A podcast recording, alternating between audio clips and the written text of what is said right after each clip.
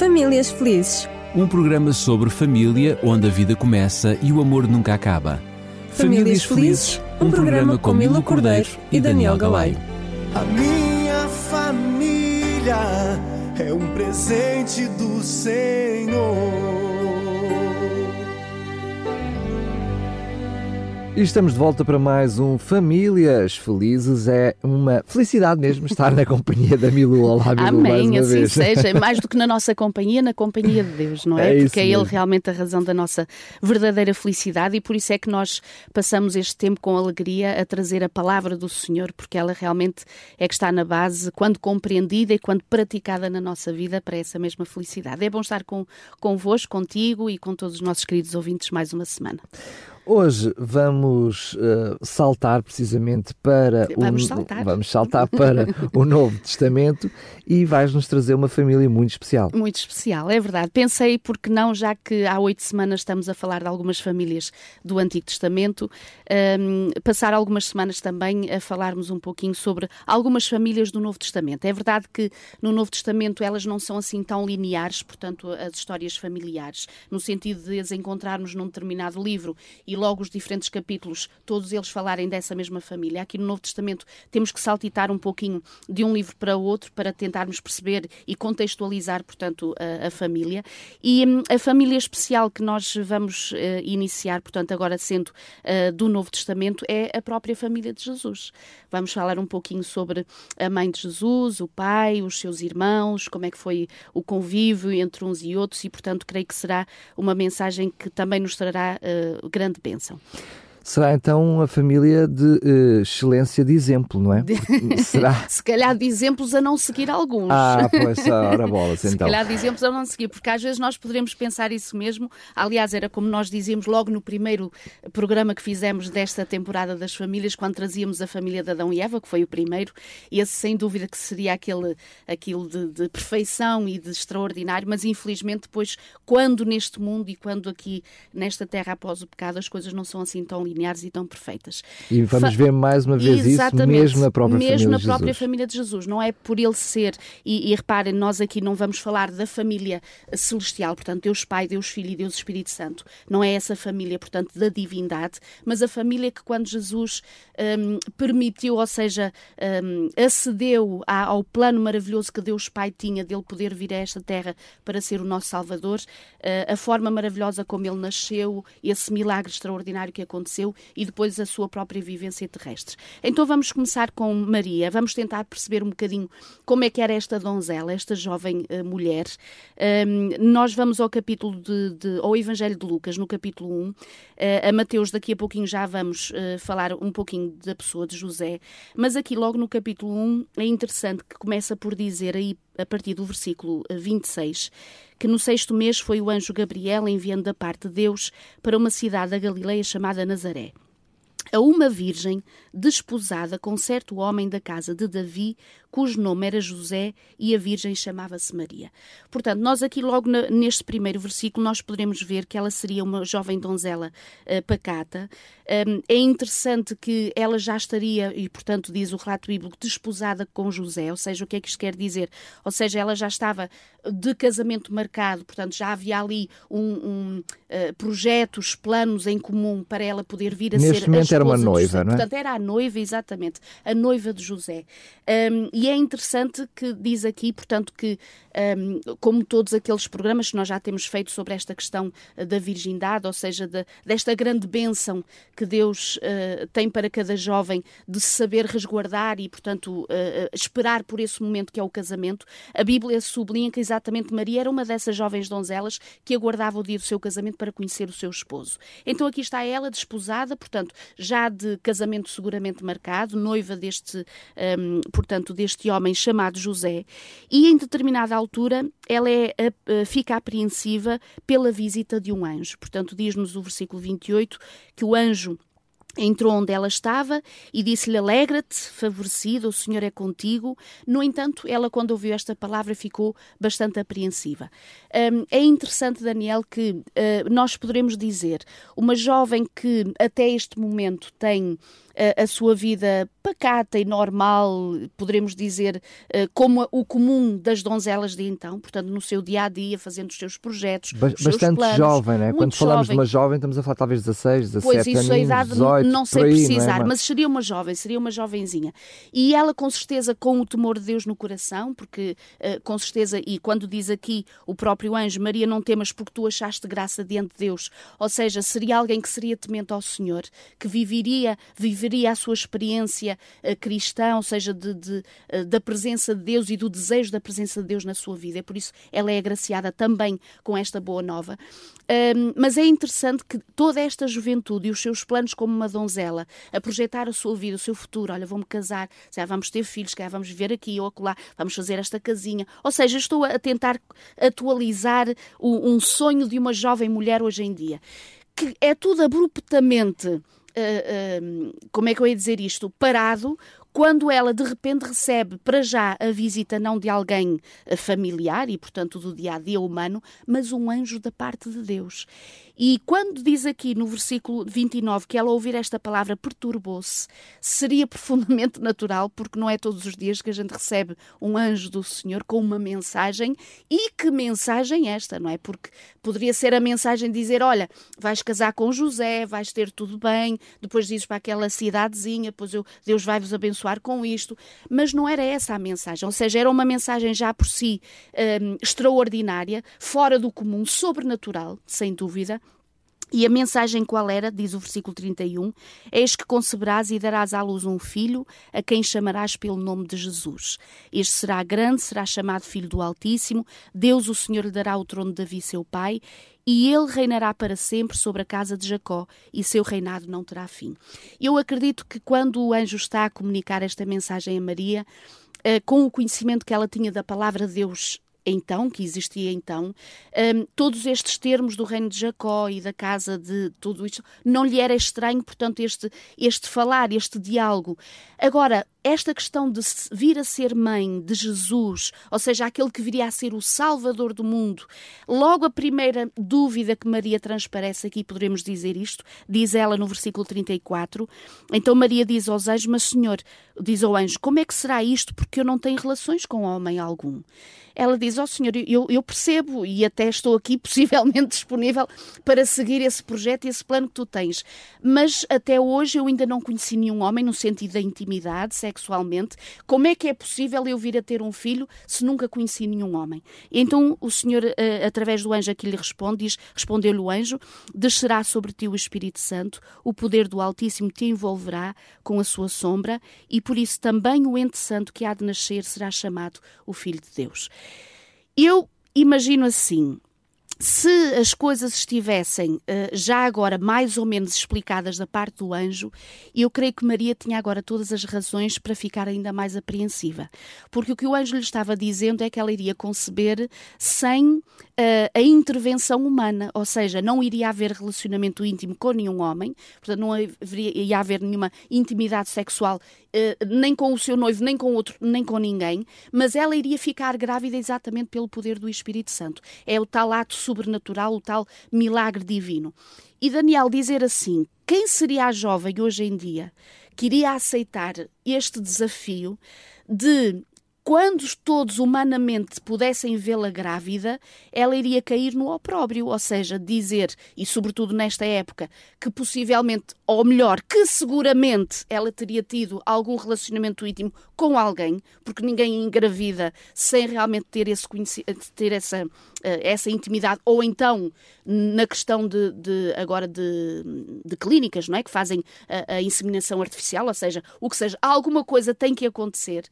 E, e é interessante, Daniel, e daqui vemos esta esta sensibilidade que esta jovem menina tinha em relação às coisas de Deus, qual é a reação que ela tem, é esta novidade extraordinária e queria trazer algum desconforto, permite-me dizer assim, no seu dia a dia. Algum. Algum, uh, que é pouquinho se calhar, não é? Até a própria vida poderia estar em risco. Exato. É? Aliás, ela pensar o que é que o meu noivo vai claro. dizer, o que é que afinal isto vai acontecer, vou perder o noivado, seguramente nenhum homem vai querer, e nesta altura, mais do que nunca, o casamento era muito importante para a mulher, na questão da subsistência, do valor que era trazido.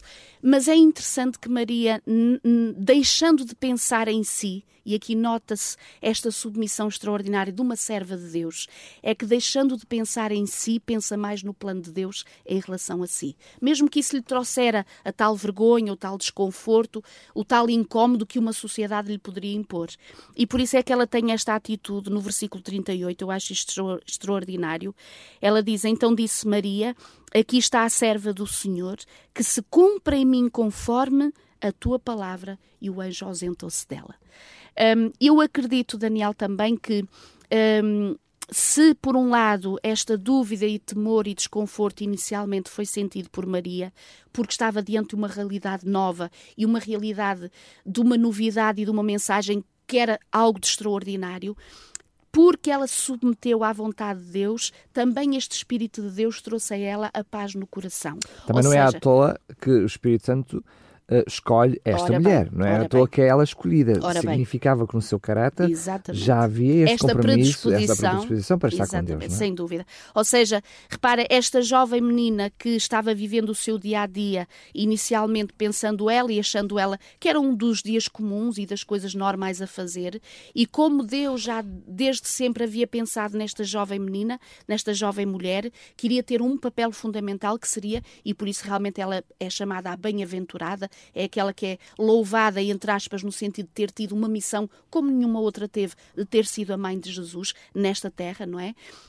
Mas ela dizer: cumpra-se em mim a vontade do Senhor. E este Espírito de Deus seguramente eh, fez-lhe pensar assim, independentemente daquilo que o meu noivo José poderá pensar, independentemente daquilo que a sociedade, a minha família, os meus amigos, tudo isto que poderá vir a dizer, é a tal questão, Daniel, de sentir-se aquela paz que o mundo não pode oferecer no meio dos desafios desta vida. E com certeza esta jovem menina, esta jovem senhora, sentiu isso mesmo. E o que é interessante também, repara, para trazer exatamente isto, e eu achei isto maravilhoso, eh, de seguramente ela se sentir um, serena no Senhor, é que logo pela primeira vez, quando o anjo chega perto dela, ele, diz aqui, portanto, no versículo 28, logo a primeira palavra que ele diz para ela é alegra-te. Ou seja, eh, mesmo antecipando qualquer temor ou qualquer desafio que pudesse vir no coração dela, o anjo já está, um, uh, eh, como é que eu ia dizer, a prepará-la, dizendo assim: Olha, alegra-te com esta notícia. Não, não, não ouças tanto os temores, as dúvidas, os receios, mas alegra-te com esta notícia, porque tem razão de felicidade, tem razão de realmente uh, de trazer essa felicidade. E depois no versículo 42, e aqui para os pesados ouvintes, depois se tiverem tempo, nós aqui não vamos ler todo o contexto, mas vamos re realçando um ou outro versículo. Aqui é quando Maria vai visitar a, a Isabel, sua prima, e então diz que uh, era sua parente, portanto era sua parente, e diz que em determinada altura altura, quando Isabel sente que Maria está a chegar, ela já estava grávida, portanto Isabel estava grávida, já estava avançada em idades, também era em, avançada em idade, era algo que Deus lhe estava concedendo como um, um, milagre, algo de extraordinário.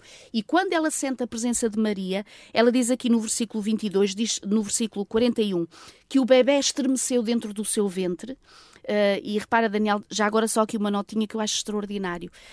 Um, tudo aquilo, quando, quando hoje os cientistas e os médicos dizem que, o, portanto, os bebés dentro do, portanto, do ventre da mãe já estão a receber toda a influência da parte da mãe, daquilo que comemos, que bebemos, que ouvimos, que vemos, que sentimos, com certeza que também é possível, e vemos por esse versículo, que se uma mãe é temente ao Senhor, se se alimenta da palavra de Deus, canta e louva ao Senhor, se tudo o que a rodeia é da parte de Deus, o próprio bebê já pode estar a ser desenvolvido e já será desenvolvido com a bênção do Espírito Santo, porque foi o Espírito que fez estremecer este bebê, sentindo que vinha aí alguém muito especial. E agora repara qual é a palavra de Isabel em relação a Maria. Quando ela viu, diz, exclamou em alta voz, versículo 42, ela diz assim: Bendita, ou seja, bem-aventurada, feliz, lá está ela novamente repetindo a palavra do anjo: Feliz és tu entre as mulheres, e bendito ou feliz é o fruto do teu ventre. Não teria sido possível, Isabel, hum, compreender qual era uh, o momento tão especial que Maria estava vivendo se não fosse o Espírito que lhe tivesse revelado. E por isso é que, pela influência do Espírito, Isabel, nesta hora, ao olhar para a sua parente, que era Maria, diz: Olha, tu és feliz e feliz é o fruto do teu ventre. E depois a própria Maria, quando ela canta um hino muito bonito que vem aqui referido, portanto, no capítulo 1 do Evangelho de Lucas, ela diz no versículo 40, eh, podemos ler o 46 e o 47, diz: Então disse Maria: A minha alma agradece ao Senhor, o meu espírito se alegrou em Deus, meu Salvador, porque contemplou esta humilde serva. Ou seja, isto para dizer o quê, Daniel? Mesmo que hajam desafios que nos pareçam extraordinários na nossa vida, que parece que Deus tenha para nós, para nós os vivermos, uma alegria e uma serenidade de espírito virão da parte de Deus e do seu espírito para nós sermos um, cooperadores de Deus nessa mesma missão. E repara, Maria, se por um lado ficou apreensiva, temerosa, um bocadinho duvidosa, o que é que é isto? Mas que plano de Deus é este para mim? Ao mesmo tempo, quando ela consentiu que o plano de Deus pudesse ser, uh, portanto, cumprido na sua vida, a alegria, uh, uh, o bendita, o bem-aventurada, o, a serenidade da alegria de vivermos o plano de Deus caiu no coração de Maria. Por outro lado, quando nós deixamos que o Espírito Santo trabalhe na nossa vida, não é, não é só a bênção que recai em nós próprios, Exatamente. mas nós também somos uma bênção para aqueles isso que estão mesmo, à nossa volta. Não é? mesmo. E aliás, Maria estava a ser um instrumento nas mãos de Deus para que ela fosse exatamente como humana, uh, como Jesus nascendo uh, como humano entre nós, ser ela a participar neste plano salvífico, portanto, da própria divindade. Repara, Maria participou num plano divino, celestial, que foi pensado desde, desde a eternidade para, colaborando com o Senhor, ela vir a ser e a trazer a este mundo aquele que seria o Salvador de todos nós, de todos nós inclusive dela própria. Claro. Inclusive dela própria, não é? Agora, quando nós falamos, e agora vamos falar um pouquinho de José, para daqui a pouco passarmos a esta questão da própria família. Nós vamos então agora ao Evangelho de Mateus, porque este traz também alguns detalhes que o Evangelho de Lucas não trazia em relação à pessoa de José. E aqui, logo no capítulo 1, diz que quando José soube que Maria estava grávida, repara como é a atitude deste jovem noivo, portanto, deste rapaz, nesta altura. Portanto, capítulo 1, versículo 19 do Evangelho de Mateus diz: Mas José, seu esposo, portanto, podemos ler o 18 para percebermos, portanto, estando Maria grávida, uh, portanto, estando Maria desposada com José, sem que tivesse antes coabitado, portanto, no sentido de o conhecer pessoalmente, uh, sexualmente, intimamente, achou-se grávida pelo Espírito Santo. Mas José, o seu esposo, tendo just, sendo justo e não a querendo infamar, este esposo no sentido de noivo, no sentido de futuro marido, resolveu deixá-la secretamente. Ou seja, o que é que eu vejo aqui logo na pessoa de José nós poderemos pensar?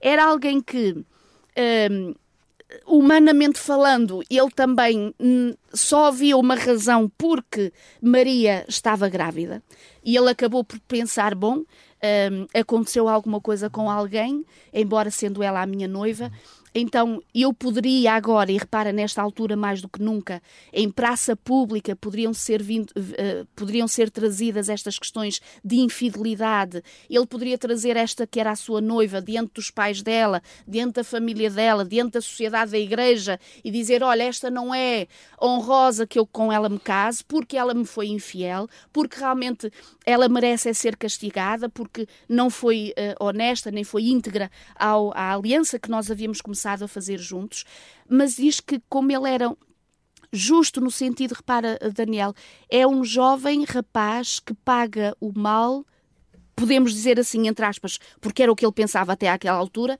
o mal com o bem. Ou seja, temos que humanamente desculpar Exatamente. o facto de José não ter acreditado Sem em Maria. Sem dúvida. É? Aliás, é, é, como, é, é, como é, que era possível? Como é isto é mais do que óbvio, não é? Isto, o mais um sou dois, não é? E não, e, e não havia hipótese nenhuma de uma gravidez sem a intervenção Mas humana, não é? O que é curioso é que, mesmo ele achando que ela eventualmente estivesse Fosse, a mentir, portanto, é, seria infiel exato, e mentirosa, mentirosa mesmo assim, uh, o texto diz-nos que por ele ser justo, Isso. que queria protegê-lo o quanto exatamente, pudesse. É? exatamente. Porque esta noção de deixá-la, à primeira vista, uh, quem nos está a ouvir e quem ler este texto pode pensar, ele quis abandoná-la, então ele traiu-a, mentiu-lhe, ele quis abandoná-la, mas este deixá-la secretamente era uma forma de a proteger. De a proteger e repara, e de se calhar lançar sobre ele essa própria culpa que ele achava que ela tinha.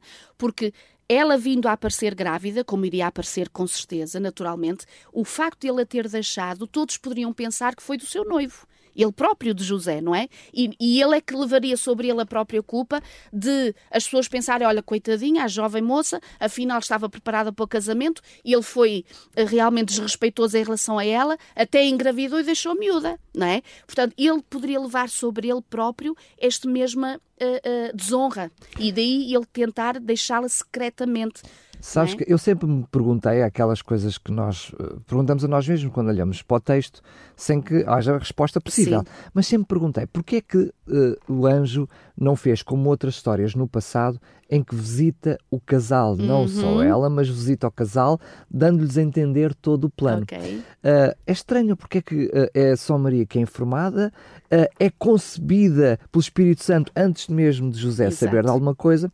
Uh, não temos resposta para isso, como não podia deixar de ser. Poderemos, se calhar, só dar o detalhezinho: é que eles eram solteiros, cada um morava na sua casa e, portanto, uh, o, o, aparecimento do anjo uh, aparece só a Maria numa vez, mas depois vai aparecer o, mas a José. mesmo assim o anjo Exatamente. poderia esperar que houvesse... Exato, que estavam ali os dois a namorar, não é? E não, pudesse, até o casamento tivesse consumado, não é? podia, podia Podia ser por aí. Mas, mas, aliás, Daniel, se assim fosse de um casamento consumado, nunca haveria, haveria sempre a dúvida de que Jesus. Mas era isso precisamente Exatamente. que ia dizer. Ou seja, o problema é que se o Espírito Santo espera que haja consumação ora do casamento, bem, e bem. lembramos que neste tempo a consumação do casamento, mais do que a boda em si, era depois o ato sexual, Exatamente. depois. Uh, que noção era esta de que realmente seria ou não do Espírito Santo? Assim, para todos os envolvidos, Exato. há a certeza absoluta que isto é um milagre e que é uma intervenção divina.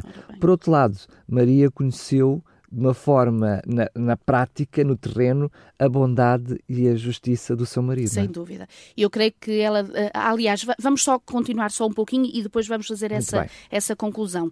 Quando diz que, portanto, José pensou deixá-la secretamente, o que é interessante é que uh, notamos esta luta que José estava a ter pelo amor que tinha a esta jovem mulher, mas também ao mesmo tempo pela sua própria honra, no sentido da sua própria luta humana, ou seja, como ficar com alguém que pensava ele lhe tinha sido infiel, mas diz que no versículo 20 enquanto ele pensava nestas coisas, eu imagino este homem a lutar em pensamento: Senhor, o que é que eu vou fazer da minha vida? Senhor, mas o, o, que, o porquê que Maria fez isto comigo? Senhor, nós estávamos já de casamento marcado, como será nosso futuro agora? Não há possibilidade de futuro. Eu tenho que me ir embora, eu tenho que protegê-lo ao mesmo tempo. O que é que eu vou fazer? Eu imagino José realmente nesta luta, e enquanto ele estava nesta mesma luta, ponderando nestas coisas, diz o versículo 20 que lhe apareceu em sonho um anjo do Senhor dizendo: José, Filho de Davi, não temas receber Maria, tua mulher, porque o que nela foi gerado é do Espírito Santo. E depois o mesmo anjo, portanto, vai dizer que ele irá ser Jesus, aquele que vai salvar o povo dos seus pecados. Enfim, vai-lhe contar todo o projeto divino que havia nesta pessoa divina humana que seria o próprio Jesus Cristo. E então, Daniel, o que eu vejo aqui é algo muito interessante. Um, ninguém está livre de, durante o namoro, ter as suas dificuldades, os seus desafios, o noivado. É verdade que hoje em dia uh, não vamos agora dizer que uh, surgem aí gravidezes do Espírito Santo e que as pessoas, portanto, estão isentas. Mas têm surgido algumas. Ou pelo menos têm tentado que assim seja, não é? Mas realmente não, não haverá isso.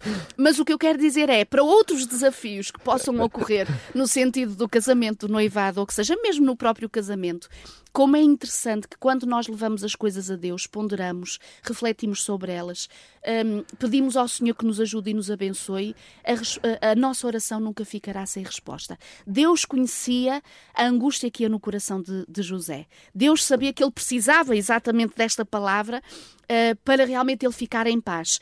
Mas o que é interessante é que quando nós aqui no Evangelho de, de Mateus vemos no versículo 24, é quando José desperta do sono, e diz o versículo: ele fez exatamente o que o anjo do Senhor lhe ordenou e ele recebeu Maria como sua mulher.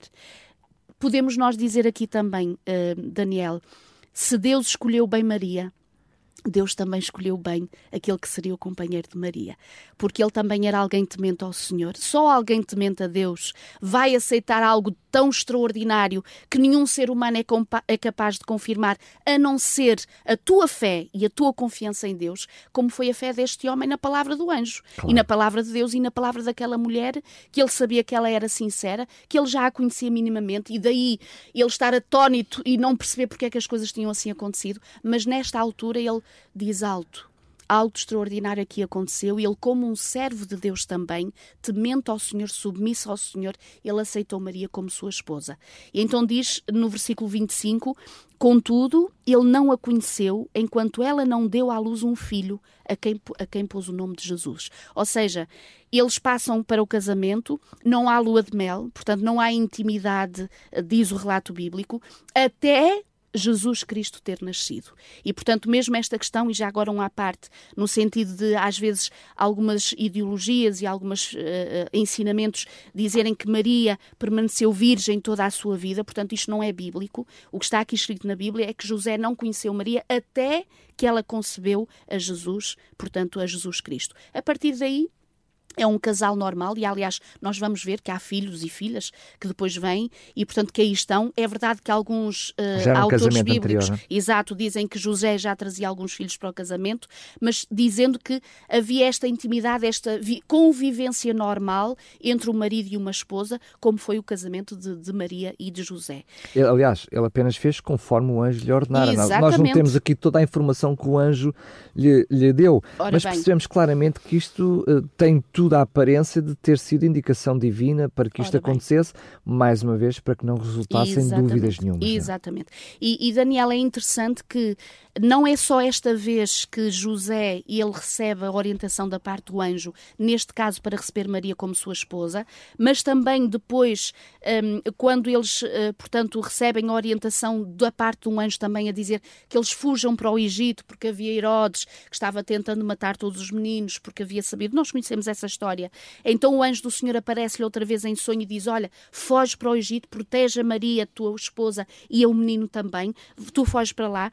E depois de todo esse tempo ter passado, é o anjo do Senhor que aparece novamente dizendo: Olha, agora já podes voltar, porque esse uh, rei acabou por morrer. E eles, quando vêm no sentido de, portanto, de ir uh, uh, retirar-se para, para as regiões da Galileia, diz no versículo 23, foi habitar numa cidade chamada Nazaré, para que se cumprisse o que fora dito por intermédio dos profetas, ele será chamado Nazareno. Ou seja, repara. agora no versículo Agora no, capítulo 2, exatamente, capítulo peço desculpa, exatamente.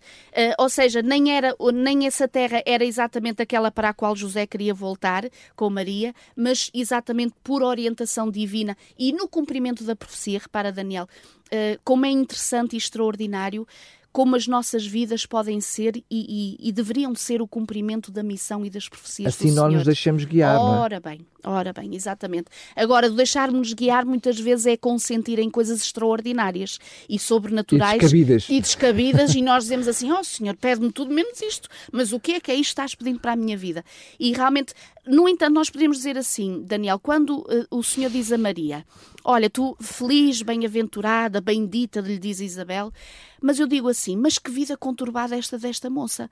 Porque ela, para já desde jovem e desde namorada e, e solteira, já tem este desafio de ter uma gravidez, podendo ficar sozinha, abandonada e criticada por todos. Depois, quando vai para ter o bebê, nós sabemos o que acontece. Eles vão para, para, para fazer o recenseamento e depois ela acaba por dar à luz. Não há nenhum lugar onde eles Faz possam. uma viagem uma viagem muito exatamente. Não era no, num avião uh, de última geração, era num burrito, talvez. E lá vai ela com aquele ventre que todas as mulheres que me estão a ouvir, que sabem que estou no fim do tempo, custa bastante. E aí vai ela, e eis que surge um lugar onde ela pode vir a dar à luz, que não é nenhuma pensão, nem é nenhuma casa confortável, nem é nenhum Uma hotel toda esterilizada. Este... esterilizada na presença dos animais e com aqueles odores, uh, uh, portanto, inerentes a estes próprios locais, não é? Aí está ela, no início da sua vida de casada, repara, começa logo a vida de casada, logo com o desafio de um bebê. Portanto, na realidade, quase antes de começar. Quase, não é? mas foi mesmo antes de começar, é verdade. Isso, isso realmente é verdade. E hoje, quando nós dizemos assim, para os nossos queridos noivos que nos estão a ouvir, que um dos conselhos que nós damos no aconselhamento, quando fazemos a preparação ao casamento aos, aos jovens, é aguardarem pelo menos um, dois anos, três anitos, no sentido de, de se adaptarem um ao outro antes de terem filhos, não é? Portanto, de aprenderem isso. a viver como casal. Maria não teve possibilidade para nada disto e José. Depois onde ela vai ter o filho, o início logo, portanto, do, de, uma, de, uma, de um nascimento tão extraordinário uh, que teria a própria pessoa, porque era o Filho de Deus, era Jesus Cristo que ali estava, mas com todas as limitações, poderemos dizer, materiais, não é? Porque Maria não estava na sua caminha, não estava no seu quartinho, não tinha o mínimo uh, das coisas, foi ali numa estrebaria, portanto, que Jesus veio, veio a nascer. Mas na realidade, muitas vezes, um, nós fica difícil calçarmos os papéis, os, os, os, os sapatos, sapatos deste, deste casal, mas apesar dos desafios todos que tu mencionaste até aqui, a verdade é que o maior desafio acontece nesta altura, uhum. quando até aqui uh, o relacionamento deles com a intervenção do Espírito Santo parece que correr tudo sobre rosas. Uh, vão ser pais do Salvador do mundo, exato. portanto, uh, uma benção gigantesca, uhum. mas de repente este menino é ameaçado. Ou é seja, o, como é que é para os pais? Muitas vezes não pensamos é nisso. Como é que é para estes pais receber a notícia que temos que um... um... rei, não é? Um poderoso rei uh, que quer matar este filho uhum. que ainda está para uhum. nascer. Ou seja, até aqui a vida deles uh, era uh, quase a viver um êxtase de, de maravilhoso que estava a acontecer aqui começa, a vida deles começa a, a complicar-se. E nós poderíamos dizer como é que Deus permite tal coisa, não é? No sentido que se aquele era. Então, não era o projeto. Exatamente. Então, é que... mais do que nunca, tens que nos proteger, tens que nos guardar e nos abençoar. E repare, isto é interessante, Daniel. Mesmo no cumprimento dos planos de Deus na nossa vida, há a parte humana que muitas vezes nós temos que a fazer, que de nós depende o nosso esforço, a nossa dedicação. E aqui está José e Maria apreensivos com a novidade deste rei que quer matar todos os, os meninos, naquela idade que seria a idade de Jesus. Por causa do filho Por dele, causa sim. exatamente dele.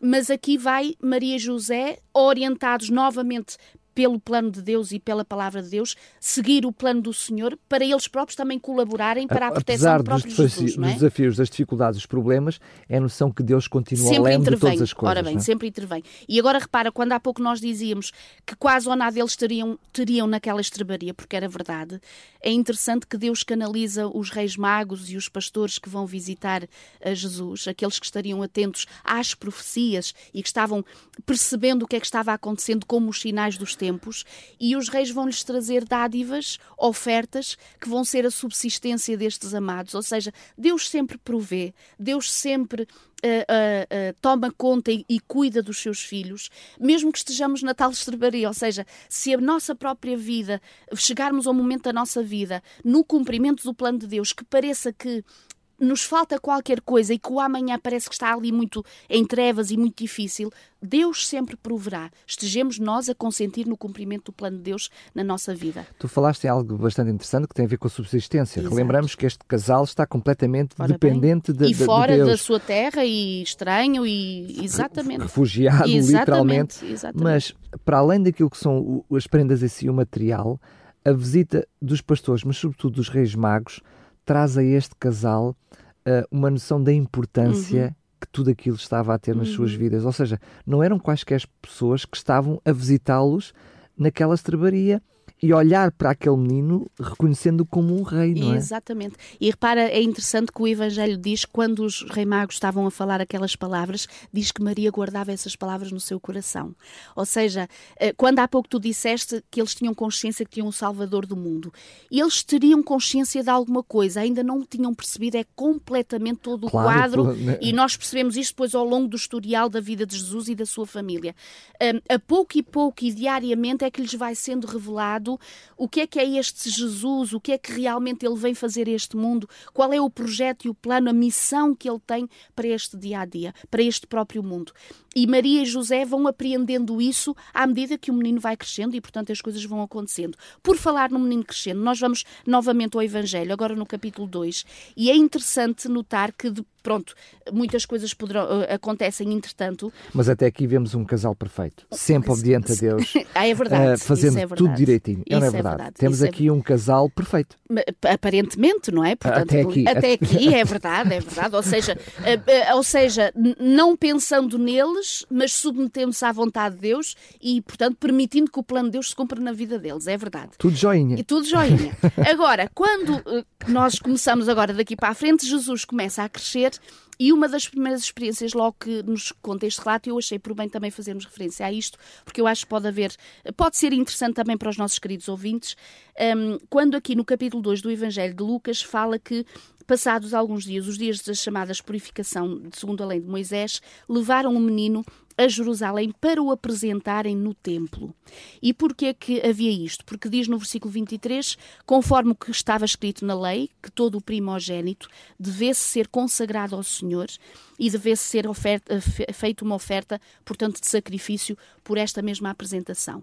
Repara, Daniel, é muito interessante nós notarmos que aqui, quando Jesus ainda é pequenino, não é praticado aquilo que hoje em dia nós sabemos que é praticado uh, a muitos bebés no consentimento dos pais e também no ensino de algumas uh, denominações religiosas, que é o batismo das crianças.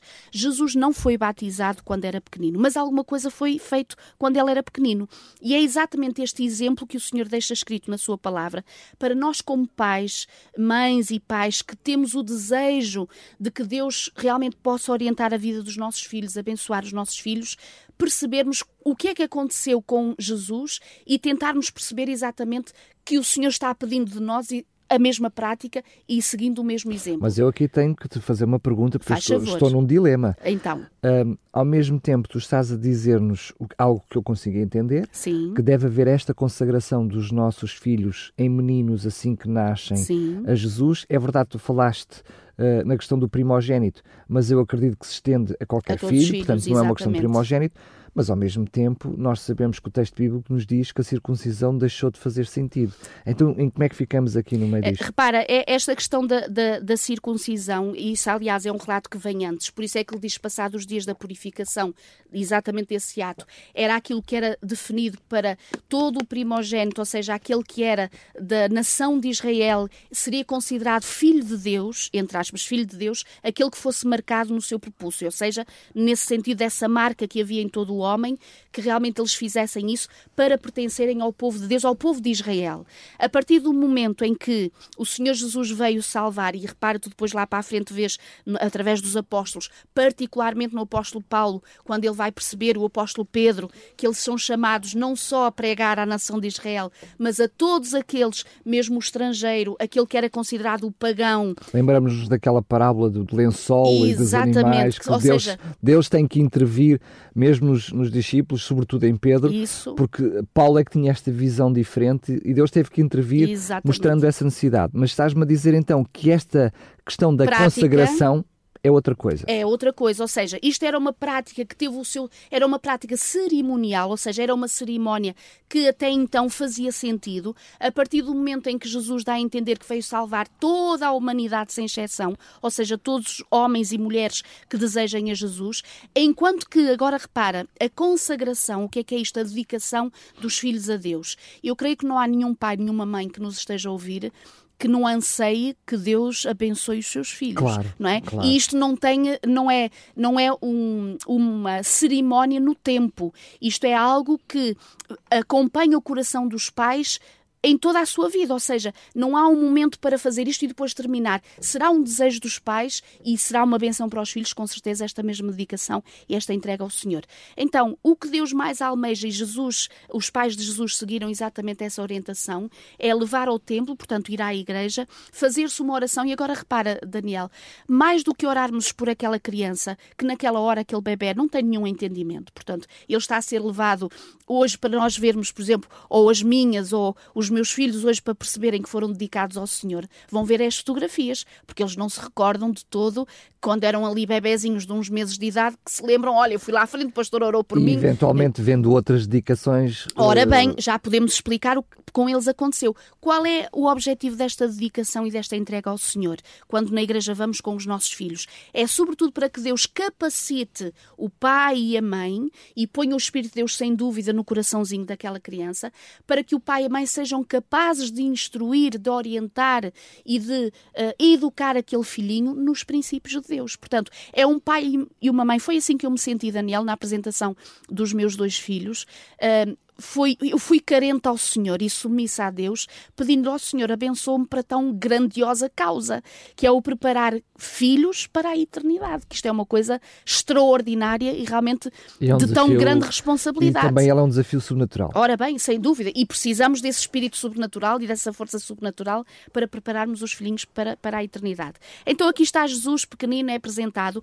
Um pouquinho mais para a frente, há uma história também muito interessante um, que nos fala sobre sobre aquilo que é o desaparecimento de, eh, de Jesus eh, no templo. Ou seja, Jesus já tem aqui mais ou menos 12 eh, anos, por aí, e então Maria e José vão fazer aquele que era aquela, aquele dia de jornada, aqueles dias de jornada para irem a Jerusalém no momento da Páscoa, ou seja, que estavam lá todos reunidos.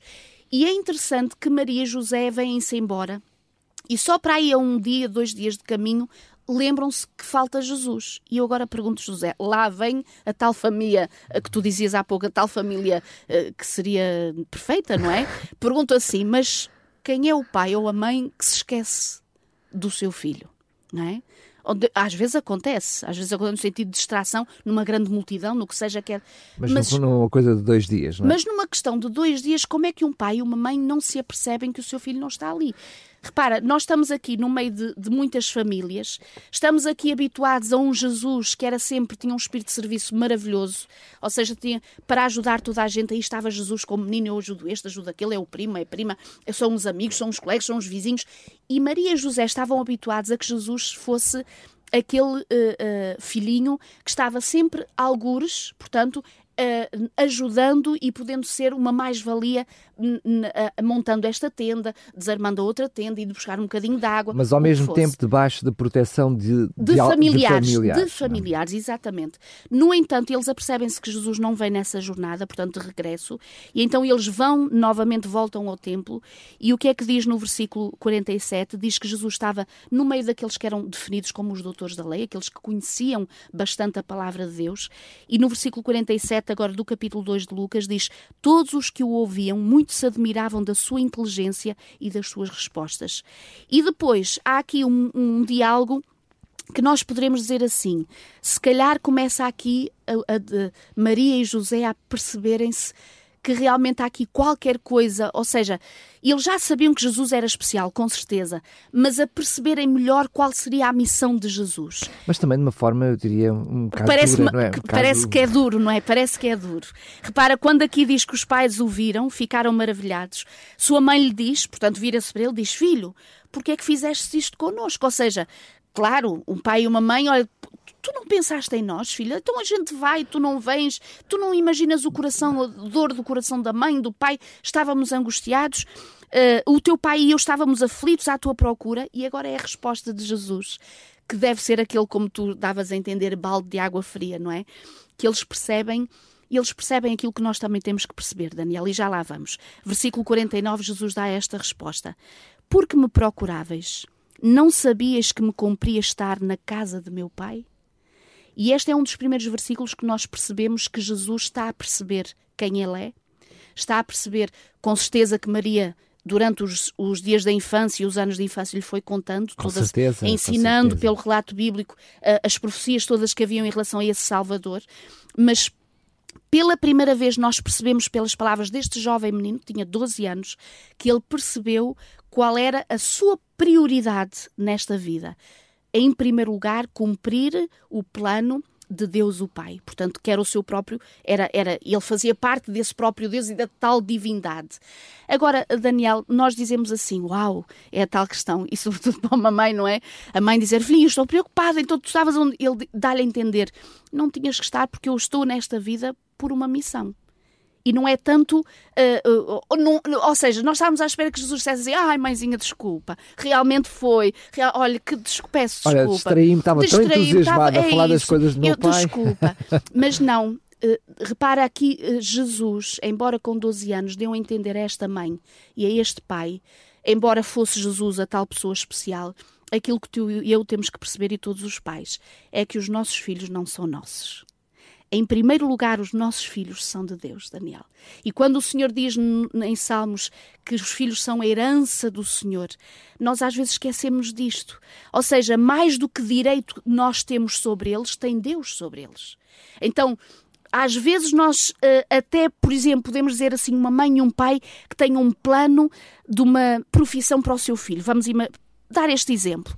Eu gostava muito que o meu filho fosse isto ou aquilo, mas o Senhor vem e intervém e diz assim: mas o teu filho, a tua filha, veio à existência com este plano de Deus para cumprir isto e aquilo. E nós dizemos assim: ai, mas segundo uma sociedade, parece que esse, esse título ou essa profissão não é assim tão valorizado, não é? Mas Deus diz assim: não, mas é isto que eu quero que ele pratique. É isto que eu quero o plano dele para, para a sua vida.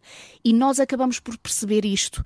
Ou seja, mais preciosos que os nossos planos, realmente têm que ser os planos de Deus na vida dos nossos filhos. Mas aí já tem que haver também um trabalho dos pais com a, a, garantia de que aquele, aquela criança se deixe guiar pelo Espírito Santo. Ora é? bem, sem dúvida. Aliás, só poderá ser cumprido, uh, e por isso é que é importante uh, uh, a intervenção dos pais na vida dos filhos ao longo de todos os anos de crescimento, para, porque são eles que vão exatamente preparar o terreno do coraçãozinho dos filhos, com a ajuda de Deus, para que quando Deus vier e eles tiverem consciência da pessoa de Deus, daquilo que Deus pode ser na vida deles, eles apreendam exatamente os seus planos e possam cumprir esses mesmos planos. Porque é? Jesus só ficou no templo porque José e Maria os levaram, o levaram até ora lá. Bem, Foram cumprir aquilo que sem era a vontade dúvida, de Deus. Sem dúvida. E é interessante que durante todo este crescimento, repara depois o que diz é que, no entanto, quando quando há pouco nós dizíamos porque é que Jesus parece que não foi mais meigo, não estava ali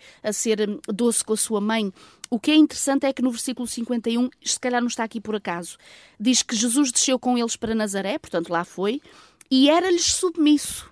Ou seja, nós não estamos aqui a ver um Jesus que parece naquele versículo, diz assim: Oh, pai e mãe, o que é que tu tens a ver com a minha vida? Eu já não é? sou maior eu de idade. Eu já sou maior, vacinado, não tens nada a ver com isto. Estou a tratar dos negócios Isso, do meu pai. eu agora já penso por mim, não preciso da tua orientação. Não é nada disto.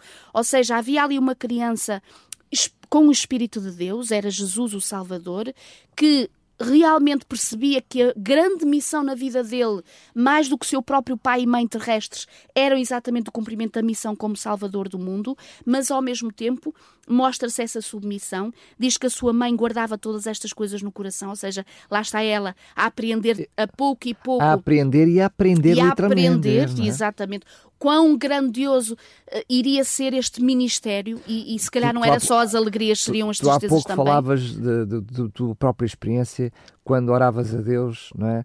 Uh, e pensavas no desafio que era Isso. seres mãe dos teus filhos. Agora imagina ser mãe Uau, de Jesus. Sem né? dúvida. A responsabilidade dúvida. que está. O coração fica bem pequenino. bem pequenino. E então o que é que diz o versículo 52? Crescia Jesus em sabedoria, estatura, graça diante de Deus e dos homens. Ou seja, foi uh, no sentido deste crescimento também de aprender com o seu pai a questão da carpintaria. Portanto, Jesus era alguém que servia, que ajudava, que ele estava no seu lar para ser alguém de bastante valioso no seu próprio lar. Agora, Jesus já adulto, Daniel, Jesus já adulto. Um, nós encontramos vários relatos e é interessante e, e portanto quase uh, daqui a pouco nós nós iremos iremos terminar. Eu mas, não sei se mas quiseres continuar a falar. Se calhar vamos fazer dois programas, não era? Eu também acho que sim, porque eu ainda tenho tantas coisas maravilhosas para dizer. Se calhar sim. Faremos então dois programas e no próximo programa então na próxima semana nós iremos falar um pouquinho a continuar a continuar esta questão da família de Jesus agora já com Jesus adulto, a sua mãe, o seu pai, os seus irmãos e irmãs, que eu acho que é um assunto muito pertinente pertinente também para nós refletirmos. Obrigada. Está então, então, fazemos assim fazemos a pausa assim agora a pausa, mesmo. fica Muito o bem. programa assim mesmo, eh, agora na hora, no direto, e para a semana nós fazemos a segunda parte. Obrigada. Está combinado. Famílias felizes. Um programa sobre família onde a vida começa e o amor nunca acaba. Famílias, Famílias Felizes, um programa com Milo Cordeiro e Daniel Galay. A minha família é um presente do Senhor.